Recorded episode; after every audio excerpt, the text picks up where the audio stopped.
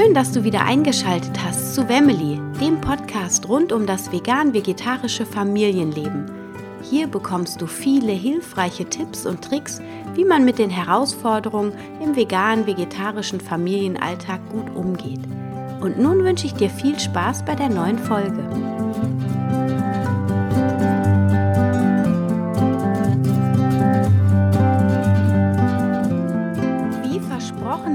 Heute den zweiten Teil des Interviews mit Carmen Herzegwi. Und nachdem ich das erste Interview für 30 Minuten quasi abgerundet habe, ist dieser zweite Teil doch etwas ausufernder geworden und du merkst, dass Carmen wirklich extrem viel Story hat und einiges zu erzählen. Und ähm, hör einfach zu, was sie alles so auf ihrem Weg erlebt hat und Natürlich erzählt sie hier, wie versprochen, über Vegan in anderen Umständen, was für ein umfassendes und tolles Buch das ist, ein echt Wahnsinnsbegleiter für die Schwangerschaft und die Stillzeit, wenn man vegan ist. Und es geht natürlich dann auch darum, was unser neues Projekt ist, wie ich es auch am Anfang der ersten, des ersten Teils schon versprochen habe. Also hier nun endlich das, wo du vielleicht auch schon drauf gewartet hast. Ich wünsche dir viel Spaß bei dem nun folgenden zweiten Teil des Interviews mit Carmen. Herzlich willkommen zu Teil 2 von dem Interview von Carmen Herzegwi und mir. Ähm, wir haben in der letzten Folge vor allem über Baby-led Weaning gesprochen und über den ganzen ähm, Lebenslauf quasi oder den Lebenslauf, den Carmen so absolviert hat, um ihre fachliche Kompetenz zu erreichen. Und heute wollen wir ein bisschen tiefer ähm, in die Materie noch einsteigen, Kinder ab eins und ähm, ein bisschen über die Erziehung auch sprechen und über das Buch, was die Carmen im Herbst letzten Jahres herausgebracht hat, das Vegan in anderen Umständen heißt. Liebe Kam, lass uns doch direkt mal in das Buch einsteigen. Was ähm, findet der Leser oder die Leserin, wenn sie dieses Buch ähm, mit nach Hause tragen? ähm, also super viel. Also es ist extrem umfangreich geworden. Es hat knapp 300 Seiten im Innenteil, hat äh, auf 100 Seiten wirklich einen sehr umfangreichen Ratgeber mit ähm, einigen Erfahrungsberichten drin und auch ähm, Expertenmeinungen, zum Beispiel von einer Hebamme, von einem Gynäkologen, von einem Neo, äh, einer Gynäkologin, einem Neonatologen, von Heilpraktikern und von einer veganen Yogalehrerin für Schwangerschafts-Yoga. Und natürlich alle ähm, Informationen zu Nährstoffen. Ähm, das hatte die Sarah Gebhardt äh, den Teil übernommen mit den Nährstoffen, hat es wirklich sehr gut aufbereitet, ist sehr auch wissenschaftlich fundiert, dieser, dieser Teil. Und ähm, das habe ich mich auch gefreut, dass Sarah mit dabei war, weil sie auch Ökotrophologin ist und einfach dieses wissenschaftliche Arbeiten sehr liebt. Und ich liebe das weniger. Ich bin ja eher so der Kreativling und ähm, ja auch wie du, ich hatte es, glaube ich, in diesem einen Podcast hattest du das erzählt, ähm, mit dem, als du die Hosen fallen gelassen hast, ja, mit dieser Scanner-Persönlichkeit, da habe ich mich ja sehr wiedergefunden. Und deshalb ist so wissenschaftliches Arbeiten für mich manchmal so ein bisschen problematisch. Mhm, kann ich sehr gut ja, nachvollziehen. Genau, also ich es ist immer für mich anstrengend, ja, wenn ich nicht meine meiner Kreativität freien Lauf lassen kann. Das habe ich dann getan in dem Buch und das sind ähm, 137 Rezepte drin, plus nochmal zwei im, im ähm, redaktionellen Teil, im Ratgeberteil. Die fand ich zu cool, um sie nicht reinzunehmen, aber nicht wertig genug, um sie in äh, Rezeptteil reinzunehmen. Deshalb waren es dann sozusagen, sind es eigentlich 139 Rezepte. Und ich habe wirklich darauf geachtet, die sind alle für Schwangerschaft und Stillzeit. Ich habe das nicht unterteilt. Ich habe gesagt, ich möchte, dass die Frauen sind ja lange schwanger und stillen ja auch lange. Die brauchen ja wirklich all, die ganze Bandbreite. Die brauchen Frühstückssachen und Smoothies und Shakes und ne, viele Aufstriche und die brauchen Suppen, Salate, Vorspeisen und viele, viele Hauptgerichte, sind über 30 Hauptgerichte drin.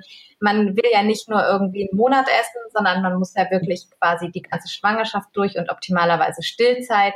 Man muss ja nicht nur aus dem Buch kochen, aber ja, da sind sehr viele Informationen immer dabei, auch die wichtigsten Nährstoffe, die in dem Rezept sind, immer noch mal ein Tipp dazu, ähm, auch so Symbole, ähm, ob es eine Nährstoffbombe ist, ob man es einfrieren kann, ob es milchbildend ist, also dann für die Stillzeit. Ähm, genau, die Zubereitungszeiten sind dann auch angegeben mit so einer Uhr, so unter 10 Minuten, unter 20 Minuten, unter 30, unter 45, unter 60, über 60. Also sind auch mal Rezepte drin, also wie das Sushi. Ich habe so ein Pink Sushi gemacht, so eingefärbt mit roter Beete, ähm, extra für Frauen natürlich das, da braucht man natürlich über eine Stunde. Ansonsten habe ich auch darauf geachtet, dass wirklich viele Rezepte dabei sind, die auch ein bisschen kürzer sind. Und wir haben es halt nur so grob von den Zeitangaben, weil man, jeder macht das anders. Ich habe die Rezepte alle Probe kochen lassen und ich hatte häufig die Info, ich habe es nicht geschafft in der Zeit und dann musste ich das ein bisschen korrigieren. Weil mhm. sind halt nicht alle so ganz routiniert und ich dachte, Mensch, wenn ich das Rezept entwickle und schreibe es noch auf in der Zeit, dann sollte das schon klappen.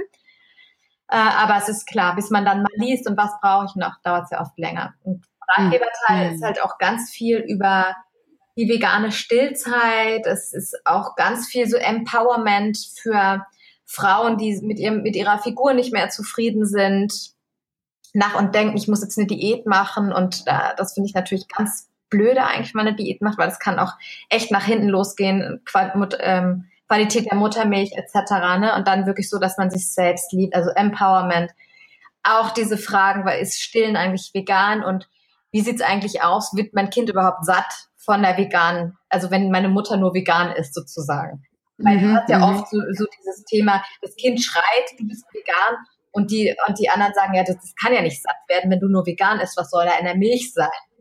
Und damit wirklich mal mit, mit, ja, damit mal ein bisschen aufgeräumt und Argumentationen an die Hand gegeben und also dieses Buch ist letztendlich nicht nur für die schwangere Frau so ein Empowerment und so, ein, und so eine Sicherheit, ähm, das und wie das funktioniert, sondern auch, um das ähm, Familienmitgliedern zu geben, die, die in Sorge sind, weil deshalb mhm. auch diese ganzen Expertenmeinungen und ähm, ja, also es ist eigentlich ähm, im Grunde genommen, wenn ich jetzt schwanger wäre, ich würde dieses Buch auf jeden Fall kaufen. Deshalb habe ich es ja auch geschrieben. Also ich gesagt habe, was würde ich mir wünschen? Und ich habe äh, Umfragen auch gemacht, eine ganze Zeit auf meiner Webseite, was muss rein? Und das ist auch alles drin.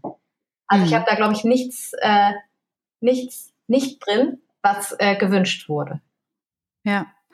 Also ich habe das Buch ja auch hier und äh, muss auch sagen, es ist extrem umfangreich und untermauert mit vielen Experten noch, die ihre ihr Wissen kundtun und dazu beitragen. Also ich finde es auch echt super, super gelungen. Und ähm, mich würde noch interessieren, was sind so deine drei Lieblingsrezepte aus dem Buch? Oh, das ist schon wieder so eine schwere Frage, genau wie das letzte Mal irgendwie bei den besten Lebensmitteln ach Gott, ja, das ist irgendwie ganz, äh, das ist schwierig. Oh Gott, was sind denn da meine Lieblingsrezepte? Ja, da sind so ein paar drin, die ich wirklich liebe. Doch, eins kann ich dir spontan sagen, und das ist der Cashew-Frischkäse. Mhm. Ähm, den, den liebe ich wirklich sehr. Ich müsste jetzt selber mal durchblättern, weil ich bin da echt mit solche Fragen überfordern mich immer total weil ich glaube ich auch nicht so jemand bin, der immer nur so eine Sache ist. Doch, dann habe ich noch was aus dem Frühstücksbereich, Mamas herzhaftes Frühstück. Das ist nämlich auch richtig cool mit Quinoa, Hirse, Tomaten, Avocado und schwarzen Bohnen. Und ja, das ist ein, das, ich mag das sehr, wenn man auch mal morgens was Würziges macht. Ja. Und ähm, ich gucke noch mal irgendwie hier bei den, bei den, wir haben ja auch, ja, ein ganz geiles Rezept, was ich wirklich liebe auch, ist der McBelly Burger. Das ist ein super leckerer Burger, wenn du das Buch gerade vor dir hast, Seite 186 der ist wirklich geil, weil ähm, das ist halt eine, eine super coole Boulette aus Kichererbsen, Mais und äh, mit Tomatenmark und dann und so diversen Gewürzen, auch Sojasauce und ähm, und dann ist ein Würsingblatt drauf und das Avocado drauf und das ist ein ganz gigantisch geiles Walnusspesto drauf und halt Apfelscheiben. Und diese, ähm, dieses Walnusspesto und die Apfelscheiben in Kombination mit dem Würsing und diesem und dieser Boulette, die auch echt von der Konsistenz ganz easy zu machen ist, sau geil. Also das liebe ich sehr. Aber es sind wirklich noch ein paar mehr drin, die ich wirklich gerne mag. Hört sich äh, super spannend an, auf jeden Fall. Mal so ein bisschen außergewöhnlich auch mit der Apfelscheibe und äh, Walnuss und ja, richtig cool. Muss ich mal ausprobieren. Ja, das ist echt lecker. ähm, gut, und jetzt ähm, habe ich ja schon im Intro quasi ähm, angeregt, dass wir auch über die Ernährung sprechen wollen, ab eins irgendwie. Ähm, da hast du doch jetzt schon was geplant. Ich tue jetzt mal so, als hätte ich gar keine Ahnung. Ja, es ist ja im Grunde genommen nicht die Ernährung ab eins, sondern so anschließend an das Buch Vegan in anderen Umständen, weil das beinhaltet ja quasi Schwangerschaft und Stillzeit aber nicht mehr die Säuglingsernährung. Und ich hatte lange überlegt, sollen die Säuglinge da noch mit rein? Und ich dachte, wie dick soll das Buch werden? Man muss es ja auch noch verschicken und ab einem Kilo muss man es als Paket verschicken. Ne? Also es muss schon so maximal 900 Gramm und sonst funktioniert das nicht mehr mit Verpackung. Also, dann wurde, habe ich gedacht, boah, nee, weißt du was, das war mir alles hier irgendwie viel zu viel. Ich habe drei Jahre an dem Buch gearbeitet und habe wirklich kaum Geld verdient in der Zeit, mir wirklich viel Geld geliehen. Ich mach's nicht nochmal. Dann wurde ich aber immer öfter gefragt und so weiter und machst du nicht noch was und für Kinder und und dann habe ich immer gesagt, okay, ich mache das, ich mache das. Jetzt habe ich ja auch, eigentlich wäre es ja auch bescheuert, weil jetzt weiß ich ja schon, wie ich das von der Organisation mache. Wie ist es mit den Bildern? Und ne, also diese Struktur, wie baue ich so ein Buch auf? Was, wie lege ich mir Ordner an? Wie organisiere ich das mit den Fotos, dass der Fotograf die dann überarbeiten kann? Die habe ich ja alle selber gemacht, der Fotograf hat und und ich habe gedacht, jetzt weiß ich es alles. Jetzt habe ich es einmal mit durchlaufen, mit eng mit der Grafikerin zusammen mit dem Verlag. Jetzt weiß ich, wie man, wie so ein Buch geht. Und es wäre doch, jetzt wäre ich ja schneller beim nächsten Mal. Wäre doch total bescheuert, ähm, das nicht zu nutzen. Und dann habe ich gesagt, okay, dann ähm, gibt es ein Folgebuch, ähm, vegan für unsere Sprösslinge. Und ich habe eine super geile Co-Autorin gefunden dafür. Aha! Yay! Geil, genau. Also wir haben uns ja dann kennengelernt auf der, auf der Veggie World in Wiesbaden. Und da war ich ja gerade so auf dem Trichter, ich mache das nächste Buch dann alleine und habe dir ja auch ganz stolz schon irgendwie davon erzählt. Und, ähm, und irgendwie so, dann reifte dieser Gedanke irgendwie in den nächsten Wochen, ob ich dich fragen sollte. Und ich, dann habe ich, ich habe da lange auch immer hin, hin und her drauf rumgedacht und irgendwann war so ein Moment, wo ich dachte, so, und jetzt rufst du die Anna an und fragst, ob sie Lust hat, das irgendwie zusammen mit dir zu machen. Ich hatte auch so gleich so ein gutes Gefühl, als wir uns kennengelernt haben und habe so gemerkt, ey, wir sind auch so irgendwie wie so, wie so Seelenschwestern, ne? Also wir sind so, also deshalb muss ich auch so lachen irgendwie, dass du auch so diese, dieses viel, viel begabte Scanner-Persönlichkeit da in dir hast. Mhm. Und dachte, ja, genau. Und äh, auch so dieses ganzheitliche, auch mit dem Yoga und so weiter. Und weil du eben auch selbst viele tolle Rezepte auch schon hast und ähm, ja, da wir da wirklich so einen ähnlichen Weg eingeschlagen haben, auch eben mit der Zielgruppe und wirklich so auch dafür so einstehen, beide zusammen. Ne? Und du hast ja Gott sei Dank auch gleich Ja gesagt. Ja, ja, ja, total, ja. Bei mir, Bei mir war es ja so, dass ich die ganze Zeit gedacht habe, okay, jetzt ähm, ist es einfach dran, ein Buch zu schreiben und ich noch so meinen Gedanken jongliert habe, was soll es denn jetzt für eine Thematik konkret werden, dass es nicht das 3008. vegane Kochbuch auf dem Markt wird. Ja. Und von daher kam das natürlich wie gerufen. Ja, wie das immer so ist im Leben, ja, das ist, das ist echt so, das sind so diese Herzmagneten, ey. Das ist total ja. gut. Genau. Naja, und wir sind ja jetzt auch schon fleißig dran, äh, die Rezepte schon äh, zu kreieren und äh, das macht einfach super Spaß. Mhm. Mm, und wenn wir jetzt die Sprösslinge uns anschauen, was verändert sich denn da so im Gegensatz zum ersten Lebensjahr? Worauf muss man dann besonders achten, wenn die Kinder größer werden? Also ganz wichtig ist in, in, in dem Alter eben dann die Versorgung mit Proteinen ähm, aber auch Kalzium und an den anderen Mineralien, dass eben das Wachstum auch irgendwie vernünftig funktionieren kann. Aber natürlich auch alle anderen Dinge, also diese kritischen Nährstoffe Omega-3-Fettsäuren werden meines Erachtens immer noch zu sehr vernachlässigt, wobei viele schon wirklich wissen und wir haben Leinöl und viele haben auch schon DHA, EPA angereichertes Leinöl. Aber man muss auch wirklich checken, ob, ob genug davon reingeht oder ob man doch vielleicht Supplement nehmen sollte. Ne? Mhm. Ähm, ja, und ähm, ja, und ansonsten finde ich ja die schwierigste Phase, wenn die Kinder dann eben anfangen, gewisse Nahrungsmittel einfach abzulehnen, weil das auch so biologische Schutzprogramme sind, die da auch hochkommen und so ein bisschen Angst vor Neuem machen. Wie umschifft man das? Wie geht man damit um? Woher kommt das? Ähm, ja, und was, was kann man tun, dass man möglichst sanft durch diese Phase kommt? Und worauf muss man in dem Moment dann wirklich genau achten, vielleicht bei dem einen oder anderen Kind? Und wirklich mal anschauen, mhm muss man vielleicht da jetzt in irgendeiner Art und Weise vielleicht doch ähm, mal ein bisschen unterstützend eingreifen. Ja, das finde Damit meinst du Supplemente? Genau, dann? also das äh, finde ich jetzt auch nicht nur ganz beschränkt auf vegane Kinder, sondern ganz allgemein. Also mein Großer, der ist ja als Mischköstler aufgewachsen, der ist ja auch heute noch nicht ganz vegan, der Kleine schon. Und, ähm, und der war auch, und bei dem war das ganz schlimm, jahrelang. Und dann hat der ja auch noch die Umstellung mitgemacht auf vegane Ernährung. Und das war natürlich ganz schwierig in der Phase. Also, dass, zu, dass ich zu Hause einfach ganz anders gekocht habe. Aber das fing schon vorher an bei ihm. Und das hat sich wirklich lange gezogen. Und jetzt ähm, mit knapp 14, also es wird seit ein paar Monaten wird es jetzt immer besser. Hm. Das würde mich jetzt noch mal äh, interessieren. Lass uns da noch mal einsteigen, wenn ähm, wenn du sagst, dein großer, der hat die vegane Umstellung ja schon so mitgemacht. Wie ist das denn bei euch gewesen? Also bei mir war es ja, dass die große die, ähm, weiß ich nicht, war neun, aber ich rechne immer nur spontan. Ich muss das mal in Ruhe überlegen. Ich glaube, sie war neun, als ich umgestellt habe. Und äh, sie ist mit diesen ganzen Mandelmussoßen zum Beispiel gar nicht zurechtgekommen. Mittlerweile schon. Wie ist das bei euch gewesen? Ja, also ich habe ja, also Jamie war knapp vier, also es ist jetzt etwa zehn, genau, vor zehn Jahren habe ich ja umgestellt, damals aber auf das Säure-Basen-Verhältnis, da habe ich noch keinen Mandelmus oder so gekauft. Also da war da habe ich wirklich dann zweimal gekocht. Und dann war ich ja auch wieder in einer Beziehung, also nach der, nach der also ich habe mich getrennt, als der große dreieinhalb war damals von meinem Ex-Mann. Und dann war ich aber relativ schnell in einer neuen Patchwork-Beziehung und äh, da haben wir, da musste ich sowieso, da mussten wir so echt zweigleisig fahren mit dem Essen. Ich habe da oft so, die haben ihrs gegessen und ich habe meins gegessen. Dadurch habe ich halt echt für ihn das so ein bisschen hinausgezögert und ja, und je länger das ging, habe ich dann doch immer mehr ähm, richtiges Essen gekocht, das dann alle essen konnten und habe dann schon so Komponenten, bin auf so Komponenten, wie so ein kleines Buffet habe ich da jeden Tag, alles steht in der Mitte auf dem Tisch und jeder nimmt sich dann davon, was er möchte. Ne?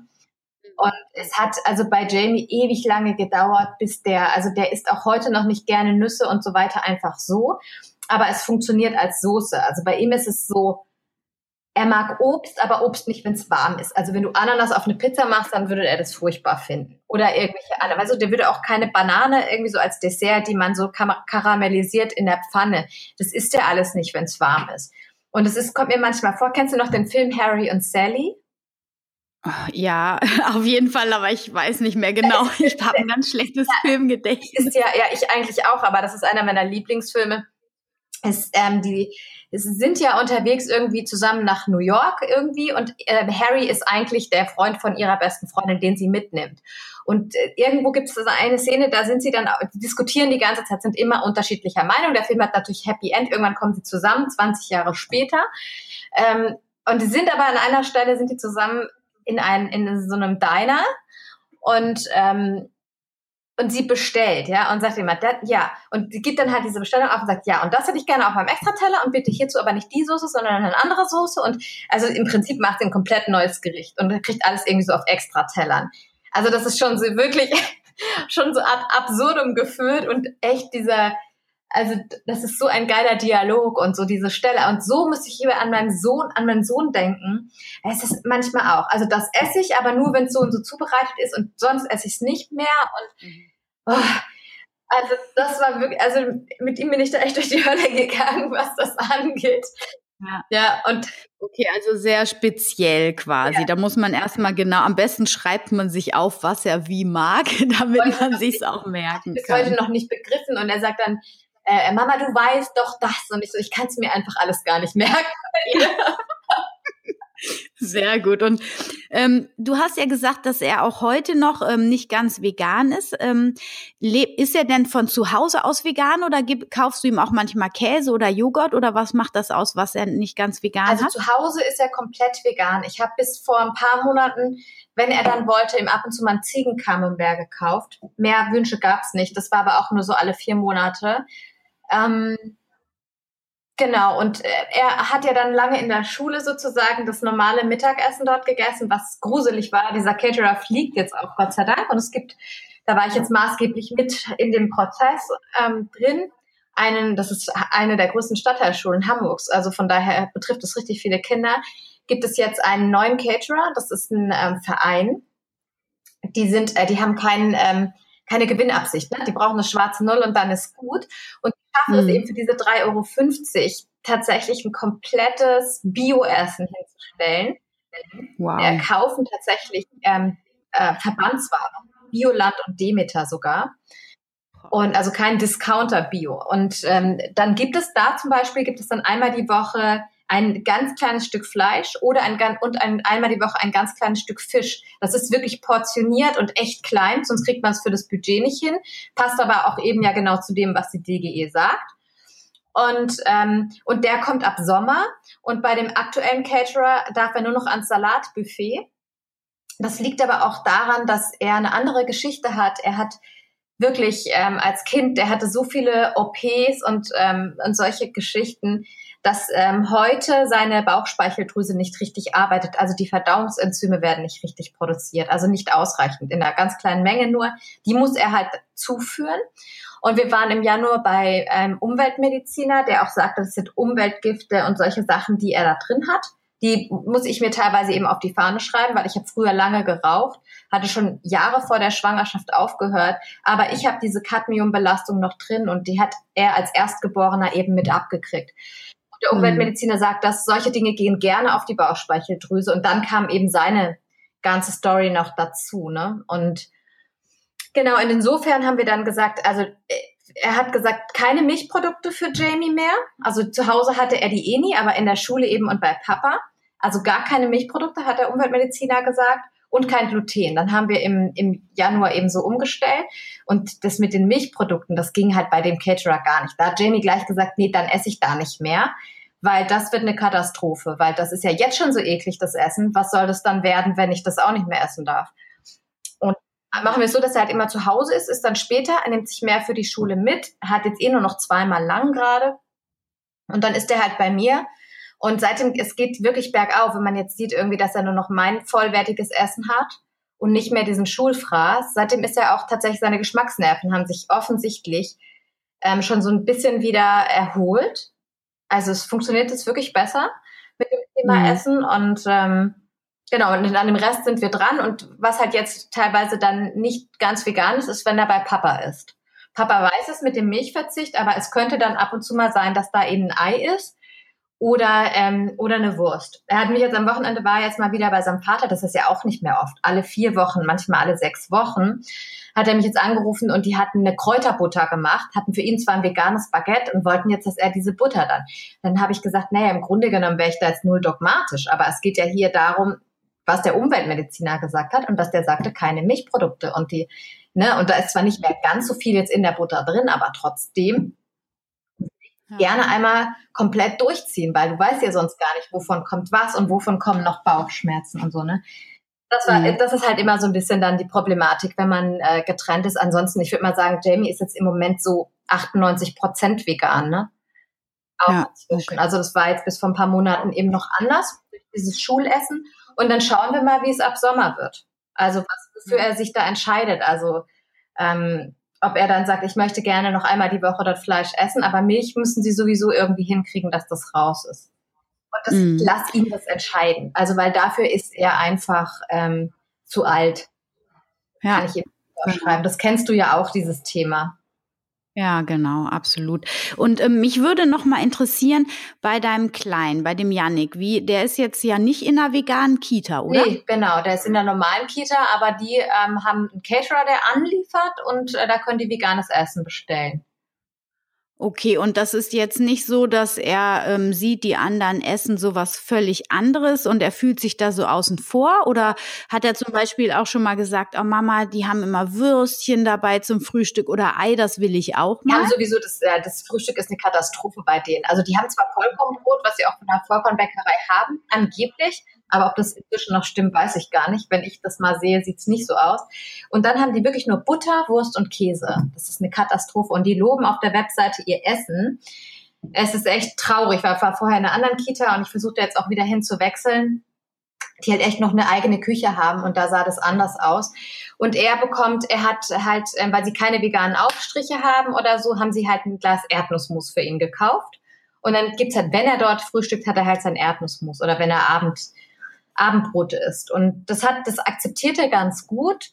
Und ähm, er hat da auch äh, die Wurst oder den Käse, da schielt er auch gar nicht drauf. Und ansonsten, wenn sie montags Müsli-Tag haben, ähm, dann, dann gibt's halt Sojamilch, was dort echt der Fall ist, dass oft dann keine Sojamilch vorrätig ist. Dann setzen die ihm echt das Müsli trocken vor. Auch ein anderes Mädchen, was Allergikerin ist äh, und keine Milch darf, weil sie so starke Neurodermitis hatte. Und die kriegt dann auch Sojamilch. Und dann sitzen die teilweise mit dem trockenen Müsli da. Das ist eine totale Vollkatastrophe. Ich schreibe gerade so eine Dokumentation und wird das auch melden, der Behörde auch, weil die nehmen auch tatsächlich 25 Euro extra. extra für Frühstück und Abendessen und sie können ja eh nur eine Mahlzeit davon. Und das ist äh, im Grunde genommen, diese Zwischensnacks, das ist eigentlich alles abgedeckt und Frühstück äh, extra zu berechnen ist ja üblich, aber ähm, das ist halt, es ist eine Katastrophe teilweise wirklich. Und beim Mittagessen ist es so, im Prinzip haben die das so gelöst, wie ich es nicht begrüße, weil eigentlich sollten die Schüsseln in der Mitte stehen und die Kinder nehmen sich selber, dann würde er merken, dass ein anderes Essen kommt. Aber die haben so eine Ausgabe quasi dann in diesem Essensraum und dann hat er sein extra Drink, kriegt das auf den Teller. Das sieht eigentlich genauso aus wie von den anderen. Ja. Und dann merkt er das nicht so. Aber ihm ist es inzwischen schon bewusst, wer, welche Kinder, dann sagt er mir auch immer die und die, die darf immer das nicht, weil dann kriegt die Durchfall und dann, dann sind schon so ein paar Allergiker, kriegt er schon mit. Und dann sagt er, Mama, darf ich das essen? Ist da vegan drin? Sehr gut. In dem Eis ist vegan drin. Das heißt, erzählt er das dann auch anderen Leuten, da ist vegan drin. Und ich muss so lachen, weil es ist, also er fühlt sich jetzt bisher, glaube ich, nicht ausgeschlossen. Also ich schaue da schon drauf, ne? Mhm. Aber es hilft nichts. Also der Kleine reagiert tatsächlich auch auf Milchprodukte. Ich hatte ihn, als er mit 14 Monaten in die Kita kam, habe ich gesagt, das ist okay vegetarisch, weil die waren nicht anders einverstanden, die alte Kita. Und dann hat er direkt angefangen, nach ein paar Wochen hatte der solche Durchfälle. Und dann war ich bei dem Martin Kammer, der das Vorwort für vegan in anderen Umständen geschrieben hat. Der ist Allgemein- und Ernährungsmediziner. Und der hat gesagt, alles klar, das ist das Casein. Der konnte das testen und haben wir einen, ähm, haben wir einen Attest bekommen. Und entsprechend müsste er jetzt, dürfte er jetzt vegetarisch essen, aber ohne Milch. Da bestellen die alle vegan. Dann kommst du halt, dann bestellen die das Allergiker-Essen, das vegetarische Allergiker-Essen und dann ist natürlich auch kein Ei dran. Ja. Ah ja, okay. Aber ich finde es schon spannend, dass er auch gar nicht äh, so danach fragt, gerade wenn der da am Frühstückstisch sitzt, äh, dass er diese Wurst dann nicht äh, einfordert, weil das ist bei uns zum Beispiel schon anders. Also das ist, ähm, äh, zum Beispiel war es jetzt auch immer mal wieder, also er sagt, Elia sagt dann auch mal, doch, ich will Fleisch.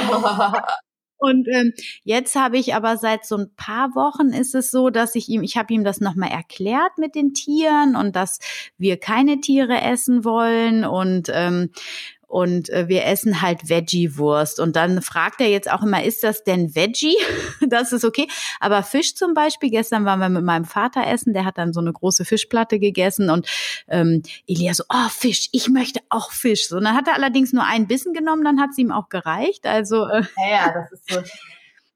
Ähm, aber da ist so, aber das liegt wahrscheinlich einfach daran, dass wir hier im, äh, im Alltag auch einfach nicht so klar vegan sind. Ne? Das wäre genau. noch mal was anderes. Genau, genau. Wenn denn das ist, weil wenn er das dann sieht irgendwie bei Papa oder bei den Geschwistern, dann ist es was anderes. Und hier ist ja quasi niemand anders. Das ist also auch ja. der Vorteil am Alleinerziehendsein. Ja, oder wenn die ganze Familie ja, vegan ist. Genau, das ist halt genau. Aber in, äh, oft, ich habe das halt oft, ja, dass das äh, bei den Paaren irgendwie einer, dass es dann doch halt so ein Patch-Food-Ding am Ende ist.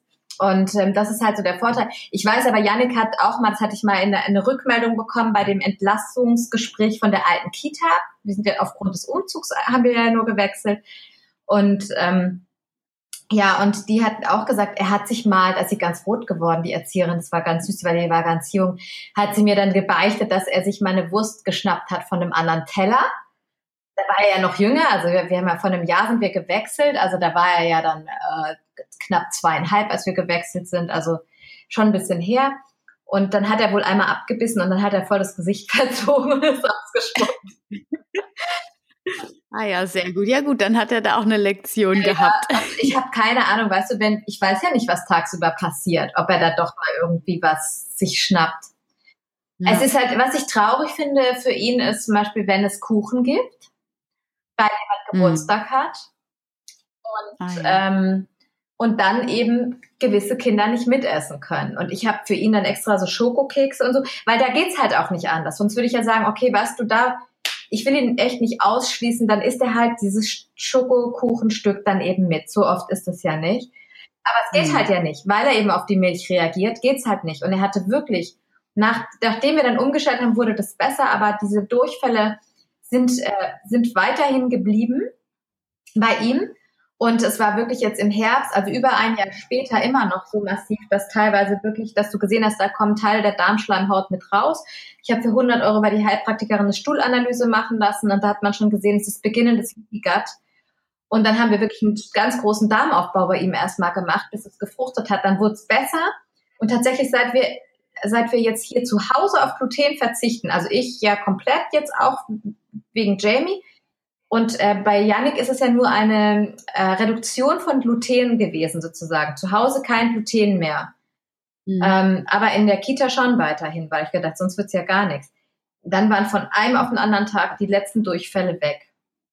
Also mhm. das hat mir echt zu denken gegeben, weil das muss schon so eine Sensitivität dann sein bei ihm. Zöliakie wohl nicht, weil dann würde das auch, äh, wäre das weiterhin angeheizt, aber wollten die Ärzte auch nochmal testen tatsächlich. Aber fand echt mhm. spannend. So, ne? Und da gibt's halt keine andere Wahl. Und ich finde es aber halt einfach traurig, wenn, ähm, wenn ich dann mir vorstelle, er isst dann halt seine Kekse. Das war bei Jamie auch lange so, weil der durfte ja auch schon mal früher eine Phase ganz lange keine Milch. Und ähm, ja, und dann, ähm, wenn ich mir das vorstelle, ist es traurig. Oder wenn dann zum Beispiel die Kekse mal leer sind und die mir nicht rechtzeitig Bescheid sagen, hatte ich neulich so eine Situation, da war Jamie, äh, Janik ganz traurig und sagte mir, dass, das, dass jemand Geburtstag hatte und er durfte den Kuchen nicht essen und waren keine Kekse da und er musste daneben sitzen. Und so ein Dreijähriger, der das in seinen Worten sagt, ich habe gedacht, mein Herz zerbricht. Ja, oh. ganz furchtbar für mich. Ne? Ich bin gleich los und habe wieder eine ganze Batterie eingekauft. Oh, es war schrecklich. Das kenne ich, kenn ich auch. auch. Ich gehe da, ich geh da ja auch so ein bisschen den bequemen Weg, muss ich sagen. Also ich bin ja bei Elia, ihr könnte ja strikter sein, auch hier zu Hause mit der veganen Ernährung. Aber ähm, äh, ich finde es auch ähm, dadurch, dass er sich an den größeren Geschwistern orientiert, einfach auch äh, anstrengend, da immer rumzudiskutieren. Ne? Wobei ich mir jetzt schon auch nochmal gesagt habe, ich werde den Käse jetzt nochmal reduzieren. Der erste Schritt war ja, dass wir jetzt seit, äh, glaube ich, zwei Jahren keine Milch mehr im Kühlschrank haben. Der zweite Schritt wird jetzt sein, dass wir den Käse ähm, reduzieren, so dass ich einfach nicht mehr so viel da habe und dann ist er halt mal alle und dann muss man halt mal zwei Tage was anderes essen. Aber ne? genau, wir haben ja dann auch wirklich auf dem Vegmet-Kongress, dieser Käse war ja wirklich voll der Brennpunkt irgendwie so in jedem zweiten Vortrag. Hatte ich, ja. Das war ja auch echt krass. Ja, das ist auch so das, was mich auch nochmal zum Überlegen gebracht hat, einfach. Ne? Ich meine, das ist ja auch das, wo man, ich, ich ähm, predige in Anführungsstrichen immer, dass man gelassen und Vertrauen haben soll, Gelassenheit. Ähm, aber äh, wenn man natürlich weiß, wie ungesund das ist, ne? Ähm, klar, Vertrauen ist schön und gut, aber es ist auch so, hm, man kann auch sagen, dass so in zehn Jahren vielleicht meine Tochter vor der Tür steht und sagt, Mama, warum hast du mir nicht gesagt, wie ungesund ja, genau, das ist? Oder? Genau. Ja, das ist eben immer so dieses für sich selber einstehen und deshalb habe ich ja zu Hause gesagt, weil ähm, ich kann das ja ganz gut hier so alleine auch bestimmen. Ähm, hier zu Hause gibt's nur vegan. Und ich hatte wirklich, als, als Jamie auch im Herbst im Krankenhaus war, dann haben die auch versucht, immer anzudichten, dass das an vegan liegt. Ne? Und Gott sei Dank nach dieser, nach dieser knappen Woche da ähm, ich, das war auch eine, witzigerweise war die ähm, Stationsärztin Veganerin, was sie aber nicht zugegeben hat. Ich habe es nur gesehen, weil sie so ein V-Label ähm, weiße Turnschuhe anhatte. Ah, okay. Also nicht, also so eine, ich weiß gar nicht, wie die heißen, Vega oder wie heißen die, so eine Turnschuhmarke, wo so das V drauf ist, wie so abgeschnitten unten. Also diese zwei Streifen als V.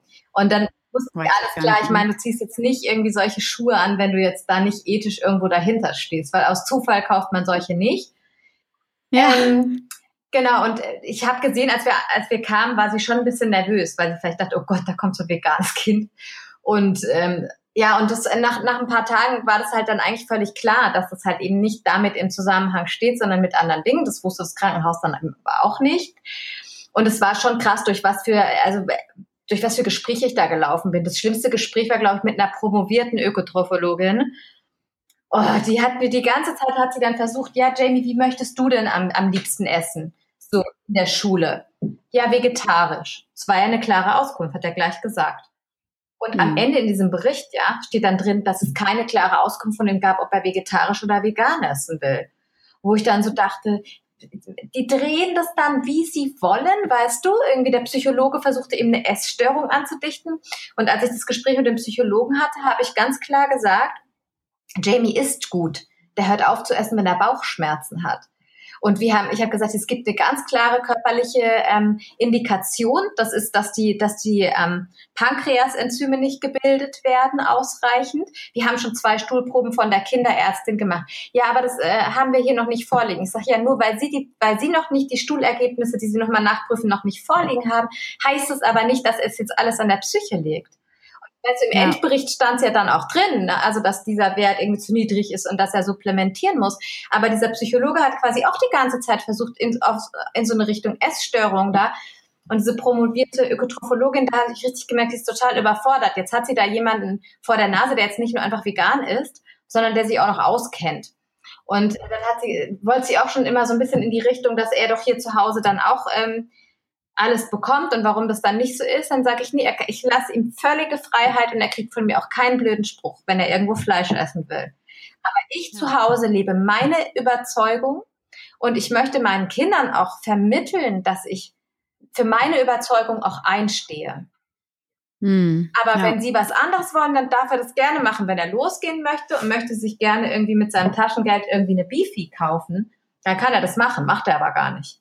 Ja, da habe ich kein Problem. Er war letztes Jahr mit seinem Opa irgendwie segeln und hatten sie auch so eine, ähm, von irgendeiner anderen Firma gab es ja auch so Hartwürste in so einer eingeschweißten Packung. Da hat er die Reste, hat Opa ihm mitgegeben, hier für zu Hause.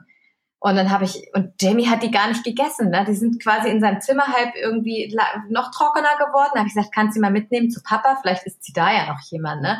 Also er will das überhaupt gar nicht sehr nachhaltig. Ja, also genau, ja, ich hätte sie auch wegschmeißen können, aber ich wollte gar nicht immer ja.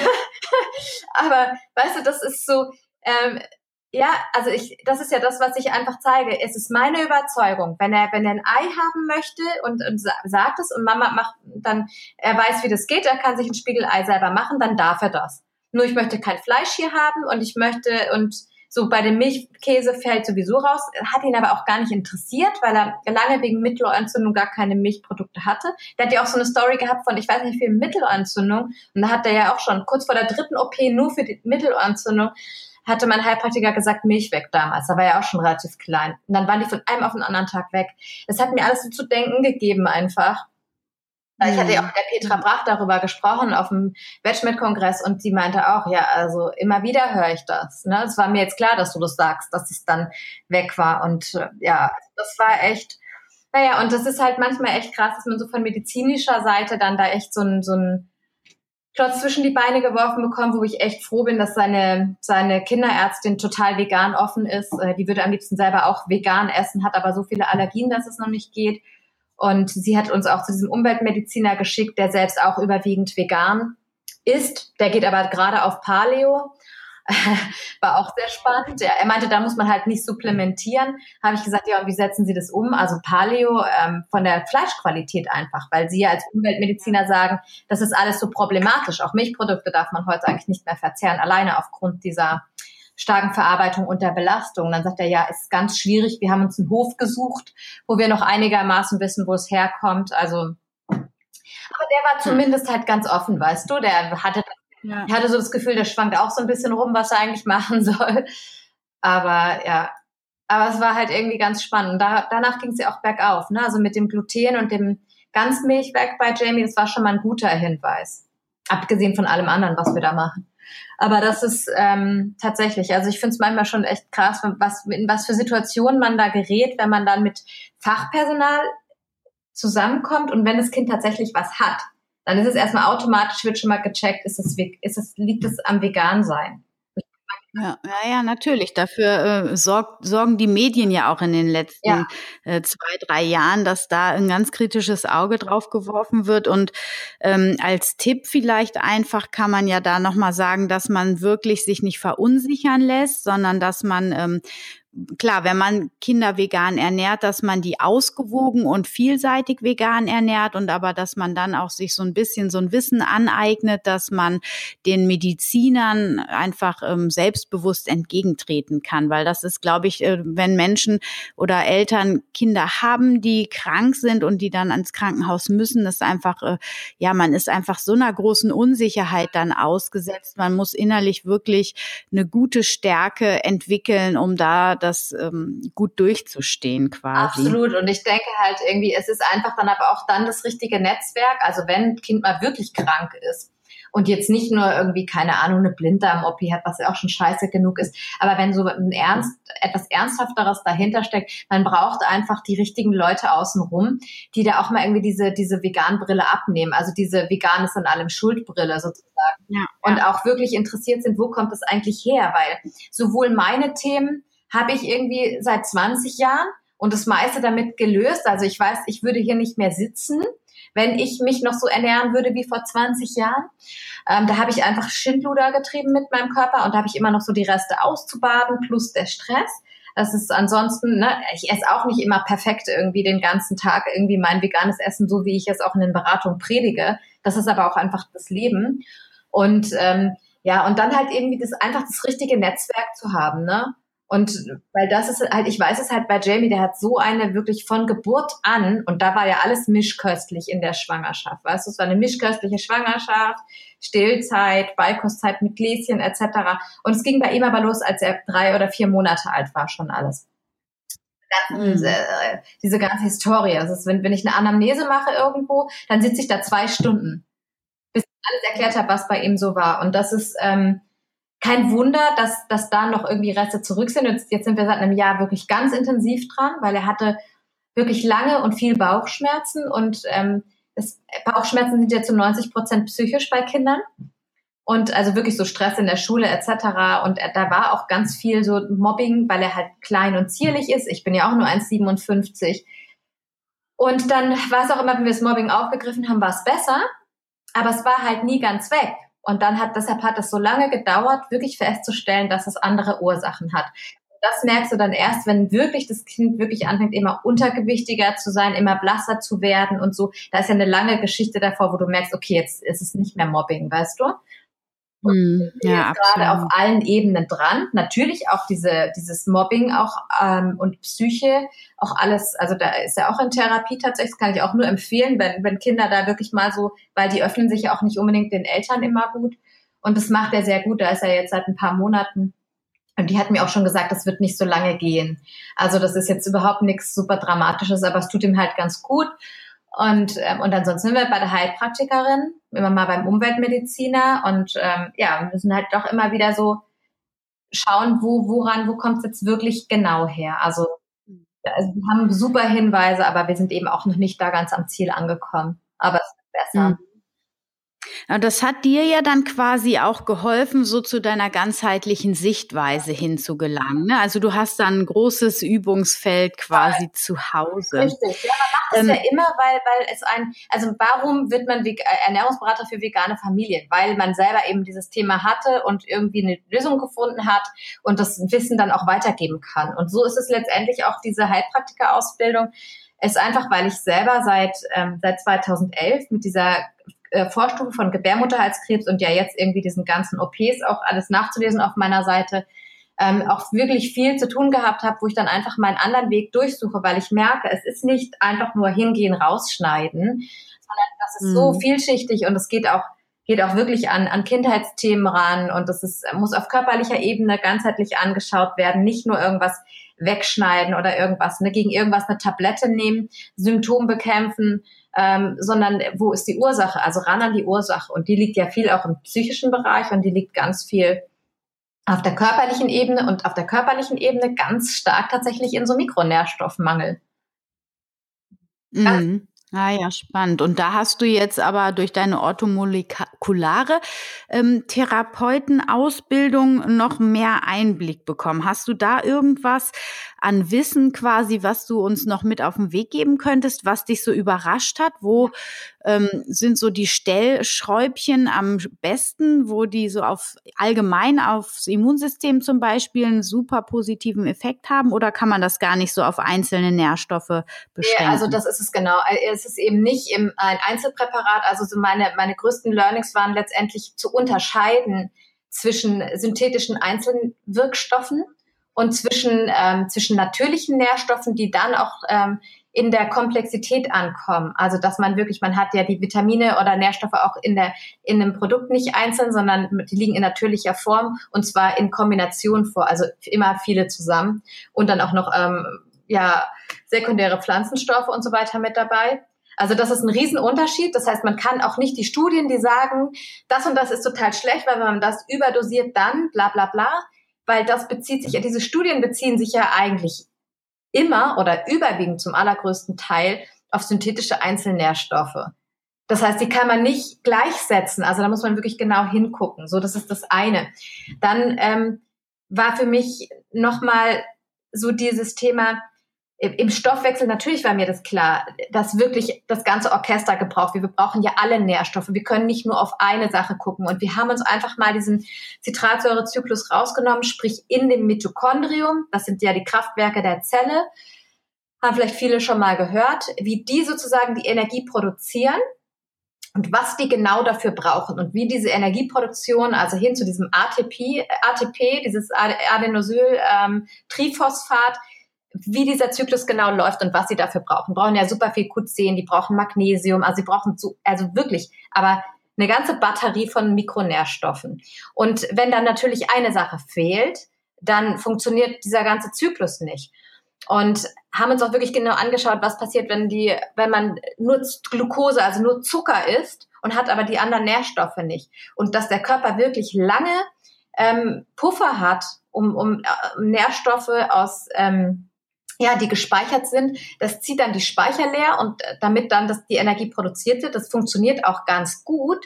Irgendwann funktioniert es nicht mehr und dann gehen auch die Mitochondrien irgendwie vor die ähm, vor die, was weiß ich, gehen Kapeister, dann sind die nicht mehr da, sind nicht mehr in der Lage, Energie zu produzieren. Und das ist dann letztendlich so diese Phase, wo die Leute echt erschöpft sind, wo sie wirklich in einen Burnout laufen, weil Burnout man sagt ja immer, Burnout ist ja so eine, so eine psychische Geschichte, aber im Grunde genommen ist es ein absoluter Mikronährstoffmangel. Und dann ist natürlich, wir wissen ja auch irgendwie, inwiefern die Psyche mit dem Darm und mit allem zusammenhängt. Dann weißt du ja schon nicht, was war zuerst. Äh, zuerst die Depression und der Stress, weil das verbraucht ja auch mehr Mikronährstoffe, oder ist zuerst auf zellulärer Ebene da was gewesen?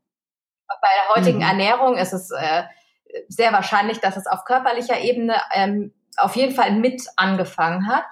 Und ähm, also das und so kann man da natürlich gut rangehen. Also es lassen sich wahrscheinlich nicht alle Krankheiten lösen. Ja, muss man ja auch aufpassen, was man sagt. Aber das ist zumindest, dass dieser Stoffwechsel funktioniert, braucht man eben alles.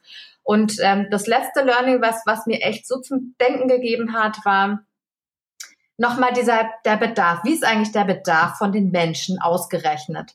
Das ist ja auch immer nur Durchschnitt. Ob das stimmt, bei dem einen stimmt, ist vielleicht zu viel, bei dem anderen ist es eh schon zu wenig. So, dann, wie kommen denn diese ganzen äh, Tabellen zustande, diese Nährstofftabellen? Wie viel Nährstoffe hat so ein Lebensmittel? Das ist ja alles unter Laborbedingungen irgendwie gemacht, wahrscheinlich einen frischen Apfel vom Feld genommen, dass die aber teilweise zwei Jahre oder länger eingelagert sein dürfen. Und wie viele Nährstoffe sind denn da noch drin? Ähm, du, du kannst ja das Gemüse, den Brokkoli nicht mit dem Brokkoli vergleichen. Und ich habe dann mir auch ein Buch bestellt, das heißt äh, der Burnout-Irrtum. Da ist zum Beispiel eine Tabelle drin, ähm, wie der Mineraliengehalt, also beispielsweise auch Kalzium aufgeführt, von Brokkoli abgenommen hat in den letzten Jahrzehnten. Das fand ich extrem erschreckend. Das liegt natürlich an diesen ausgemergelten Böden. Und ich glaube, diese Nährstofftabellen werden nicht äh, jährlich oder so angepasst. Das heißt, wir können uns gar nicht sicher sein. Deshalb war ich auch nie so ein Freund von, ähm, von ja, so softwaregestützten Ernährungsprotokollen, weil das ist mir schon alles wieder zu viel im Kopf und zu wenig im gesunden Menschenverstand. Und dann kommt eben noch dazu, wenn die Menschen krank sind, wenn ähm, oxidativer oder nitrosativer Stress ist, ne? Also oder egal welchen Stress du jetzt irgendwie nimmst, dann werden einfach Nährstoffe ohne Ende irgendwie verballert und dann stimmen diese Zufuhrangaben sowieso nicht. Und das ist, und das dann halt eben auch, ne, wenn so einseitig zugeführt wird, das andere so wirklich stark ver verbrannt wird sozusagen und wirklich sich die Speicher nach und nach leeren und dass dann eben diese Stoffwechselvorgänge nicht mehr funktionieren und die hängen ja alle zusammen. Also ich meine, Zink ist Kofaktor von über 300 Stoffwechselvorgängen das Immunsystem ist da ja nur ein Punkt letztendlich oder Haut, Haare, Nägel so. Das, das sind ja nur so ein paar Sachen, die so die, die Spitze irgendwie auf dem Eis letztendlich sind. oder Spitze vom Eisberg. Und ich merke einfach, dass jetzt durch die Heilpraktika-Ausbildung da sich so Wissenslücken schließen, wo ich auch merke, okay, ich kann es jetzt auch langsam anfangen, auch ähm, physiologisch herzuleiten, warum das eine oder andere passiert. Und wie gesagt, die Orthomolekulartherapeutin bin ich erst mit abgeschlossener Heilpraktikerprüfung. Vorher bin ich jetzt Vitalstoffberaterin. Also das war jetzt ein bisschen ausufernd, aber das war wirklich so das, was mich echt so geflasht hat irgendwie daran. Und das hat wirklich für mich echt einige Erkenntnisse gebracht. Hm. Das glaube ich. Und ähm, also meine Meinung und das, ähm, was ich auch immer empfehle, ist, dass Kinder genauso wie Erwachsene ein bis sogar auch gerne zweimal im Jahr so sechs bis acht Wochen so eine Vitaminkur machen, wo dann quasi in den Smoothie so ein ähm, ja, Frucht- und Gemüsepulver eingemischt wird, um da die Konzentration an äh, Mineralstoffen und an Vitaminen, Antioxidantien nochmal so richtig schön in die Höhe zu treiben, dass man so eine richtige Vitalstoffkur macht. Wie siehst ja, du das? Finde ich, finde ich super. Also ich habe jetzt ja selber ähm, aufgrund dieses Wissens irgendwie ähm, auch etwas eingeführt, was ich jetzt eigentlich wirklich als Basispräparat nehmen will. Also für, für also meine Geschichte sowieso mit dieser Krebsvorstufe, da stehe ich nochmal auf einem anderen Papier und diesem enormen Stress, den ich einfach habe, weil ich weiß, da kann, das kann ich gar nicht alles essen. Und, ähm, und bei Jamie jetzt letztendlich, um ihn da aus dieser Situation mal rauszubringen und zu gucken, ähm, ja, und mache auch noch so einen Darmaufbau wirklich parallel bei uns allen. Und Janik kriegt im Moment auch eine kleine Dosis, weil er ja einfach sehr mäkelig ist, auch im Moment. Und genau, deshalb ähm, habe ich einfach auch so gesagt, mach mal gucken, wie lange ich das bei Janik mache. Ich bin dann auch, ich vergesse es auch mal einen Tag oder da passt es nicht. Aber das, ähm, ich merke, dass es uns allen dreien sehr gut tut. Was hast du da für ein Produkt? Also ich habe einen, ich habe einen Saft letztendlich, ein Saftkonzentrat ähm, kann, kann man mich auch gerne ansprechen. Ich, ähm, die sind sehr vorsichtig mit der Health Claims Verordnung. Deshalb, ich jetzt, wollte es auch auf meine Webseite, aber die haben gesagt, sie haben da einfach, sie können es nicht kontrollieren, was Leute schreiben. Und wenn man Blödsinn schreibt, dann bin ich nur nicht, nicht nur ich dran, sondern auch die. Und ähm, genau, ist aber relativ, relativ bekannt. Das Produkt ist nicht ganz günstig. Manche sagen, dann ist ein überteuerter Multivitaminsaft, aber da steckt doch sehr viel mehr dahinter. Und die haben auch einige Studien, die sie selbst ähm, auch mit in Auftrag gegeben haben. Kann jetzt schon wieder jeder sagen, ja, wenn man Studien selbst in Auftrag gegeben hat, ist aber der ganzen Pharmaindustrie ja so. ne? Also das ist etwas, was ja durchaus üblich ist. Und die sind aber echt, also ich, ähm, ich merke es am eigenen Leibe, dass es tatsächlich mir hilft.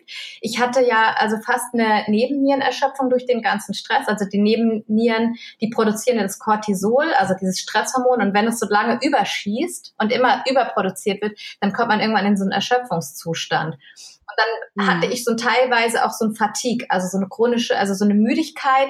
Und es war kurz davor, chronisch zu werden. Und dann hatte die Heilpraktikerin mir auch ähm, Q10 in äh, aktiver Form verordnet. Also Ubiquinol ist das. Das kostet so eine kleine Flasche 90 Euro. Ne? Und sie hat nur gesagt, immer wenn ich das, wenn ich merke, dass ich an so einen Punkt komme, soll ich das dann nehmen, ansonsten nicht. Und das brauchte ich auch am Anfang öfter. Und jetzt, seit ich diesen Saft nehme, dann wurde das immer weniger und ich nehme das überhaupt nicht mehr. Okay, also wenn ihr diesen Saft haben wollt, direkt kontaktieren, dann äh, schreibt die Carmen ja. an. Ähm, wo kann man dich denn finden, wenn man dich gerne kontaktieren möchte? Ähm, ja, am besten über meine Webseite vegane-familien.de. Und ähm, ja, und da steht auch meine E-Mail-Adresse drauf. Ansonsten ist es kinder.vegane-familien.de. Das ist eigentlich am besten. Okay, sehr gut. Das werden wir natürlich in den Shownotes verlinken. Jetzt haben wir schon im Teil zwei gute 50 Boah, Minuten gesprochen und ich glaube, wir können noch ein Interview machen, habe ich das Gefühl.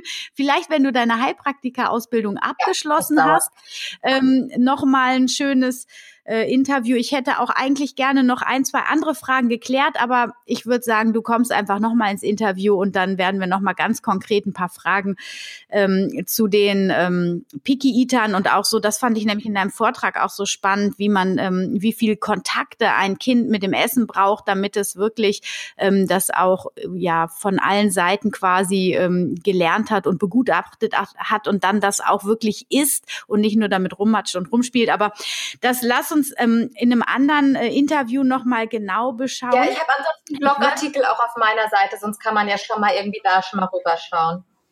Ah, okay, ja gut, dann setze ich den Link auch noch in die Show Notes. Ich würde dir noch so ein paar Abschlussfragen gerne stellen, die ich meinen Interviewgästen immer stelle. Und zwar, ähm, hast du gerade ein Lieblingsbuch? ich wusste, dass diese Außer deine Lehr Lehrbücher. Ich habe hier so einen ganzen Stapel von ungelesenen Büchern. Ähm, ja, ich habe hier gerade ähm, Slow Family liegen von der Nicola Schmidt. Das ist ein grandioses Buch und Yoga und Vegetarismus von der Sharon Gannon, die Begründerin des Jivamukti Yogas. Ähm, und ähm, liest du Blogs? Hast du Zeit, noch Blogs zu lesen? Äh, kaum, nee, kaum. Also wenn ich mal irgendwo was zufällig sehe, dann lese ich was. Äh, ich verfolge keinen, also ich kenne ein paar, die super Blogs haben, aber ich komme nicht dazu, das zu lesen, was sie schreiben. Ähm, hast du da einen Namen oder eine Idee? Ja, was war da? Ein, einmal von Olivia Freefamily.rocks ähm, oder die Öko-Hippie-Rabenmütter von der Katrin Borkhoff. Die hattest du, glaube ich, auch mal im Interview, ne? Ja, ganz die, genau. Also die mhm. finde ich finde die grandios einfach. Ja, total ja. gut. Ähm, hörst du Podcast beziehungsweise hast du ein Lieblings? Ja, mein. ich, warte, ich habe deinen, ich habe den Veggie World Podcast. Ich ja, der ist auch genial. Bärenbude habe ich. Das ist, äh, hören wir mit Yannick abends. Ähm, Super. Die Glücksritter von Lars Arment und Daniel Aminati. Und ähm, was habe ich noch? Ich habe noch hier den, ähm, wie heißt der denn? Sag mal, wird er mir jetzt gerade gar nicht angezeigt. Hier von der Laura äh, mal, mal, Marlina Seiler. Genau, mhm. aber selten, weil die sind auch immer sehr lang und, ähm, und da muss man sehr aufmerksam sein. Deshalb, ich höre eher so Dinge, die ich gut verfolgen kann. So. Ja.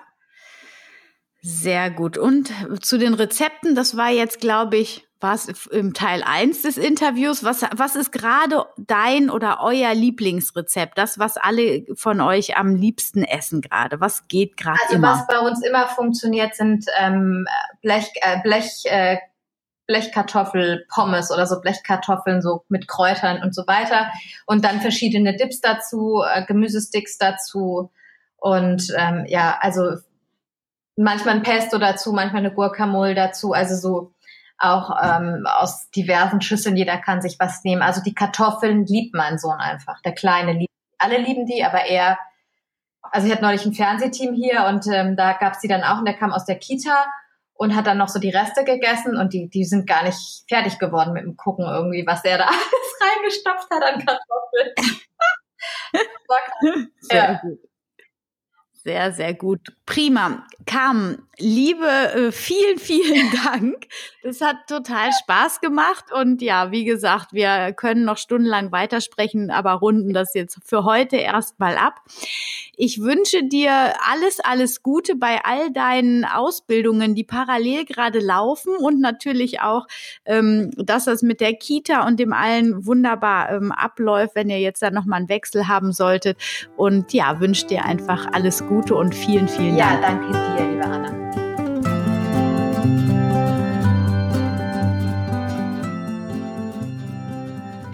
Ich freue mich, dass du wieder dabei warst bei einer neuen Folge von Wemily, dem Podcast rund um das vegane, vegetarische Leben in der Familie. Ich hoffe, du konntest ein paar neue Erkenntnisse für dich mit nach Hause nehmen. Und ich würde mich sehr, sehr freuen, wenn du den Podcast weiterempfehlst, deinen Freunden, deinen Bekannten oder mir eine Bewertung und einen Kommentar bei iTunes hinterlässt. So hilfst du dabei, dass auch andere Menschen diesen Podcast hören können und finden. Ich freue mich auf dich beim nächsten Mal. Stay healthy and happy, deine Anna.